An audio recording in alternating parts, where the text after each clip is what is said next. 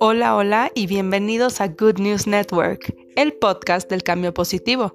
Mi nombre es Esther y el día de hoy vamos a hablar acerca del orden. Generalmente vivimos nuestras vidas bastante caóticas. Mucho tráfico en las calles, muchas cosas para escoger de comida, muchos objetos que queremos comprar, todo parece ser un caos, ¿no es así? El día de hoy quiero tocar el tema del orden, porque, como hemos visto recientemente en la televisión, hayan habido programas que sugieren que uno debe ordenar su vida, ordenar sus objetos y que así va a ser más feliz. Pero no explica realmente por qué esto hace que alguien se sienta bien. Bueno, hagamos un ejemplo. Si tuvieran todos sus objetos tirados en su cuarto, ¿sería fácil llegar a la cama?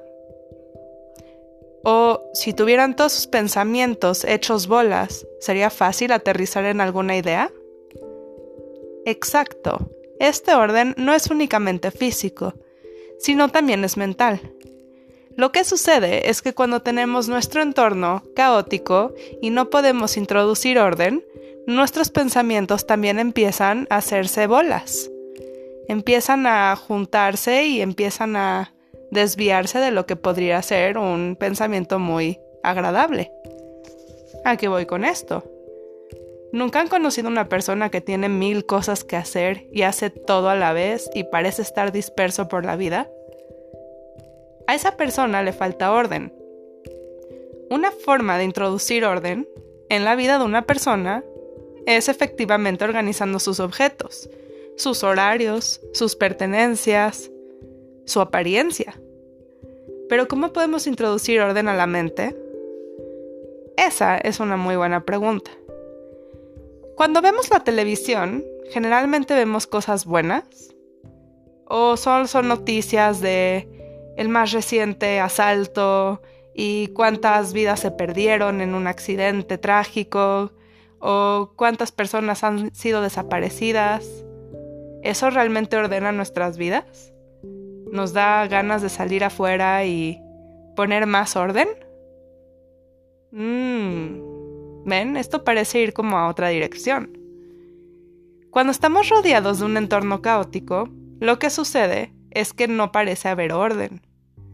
Pero una herramienta que te quiero dar el día de hoy es que tú mismo puedes introducir orden. Y la forma de hacer eso es encontrando datos correctos. Muchas veces los medios de comunicación utilizan noticias alarmantes para vender y hacer que más gente visite sus sitios web. Esto no quiere decir que la noticia sea real o que la noticia sea realmente algo que está alterando a todo el mundo.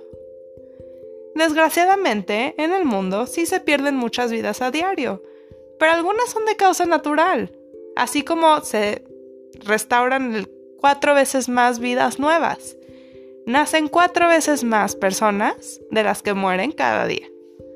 Entonces, ¿qué pasaría si uno se llena de los datos correctos? Y ve las cosas en, una, en un enfoque que es correcto y que es apropiado. Por ejemplo, 10 personas perdieron la vida. Bien, ¿10 de cuántas? ¿7.7 billones? ¿Y todos se van a alarmar por eso? Ese es el problema. Como es general y todas las personas se alarman, vivimos en constante caos. Pero ¿qué pasaría si realmente observáramos el dato correcto y nos llenáramos de información positiva? Lo primero que ocurriría es que nuestras acciones empezarían a enderezarse.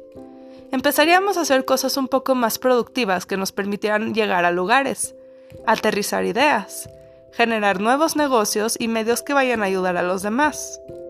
En cambio, si constantemente estamos viendo noticias que lo único que van a hacer va a ser confundirnos más y hacernos sentir como que estamos en un lugar muy inseguro, pues les tengo noticias. Así va a ser.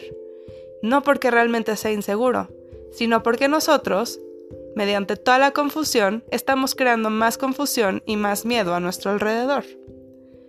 Así que el reto de hoy es contestar esta pregunta. ¿Qué pasaría en tu vida si pudieras meter más orden en ella? Tómense el tiempo necesario para contestar esta pregunta. Y si se les ocurre algún plan de acción, tómenlo, Porque siempre, y esto recalcado, siempre somos más los buenos y somos más los que queremos ayudar. Esto fue Good News Network. Nos vemos hasta la próxima.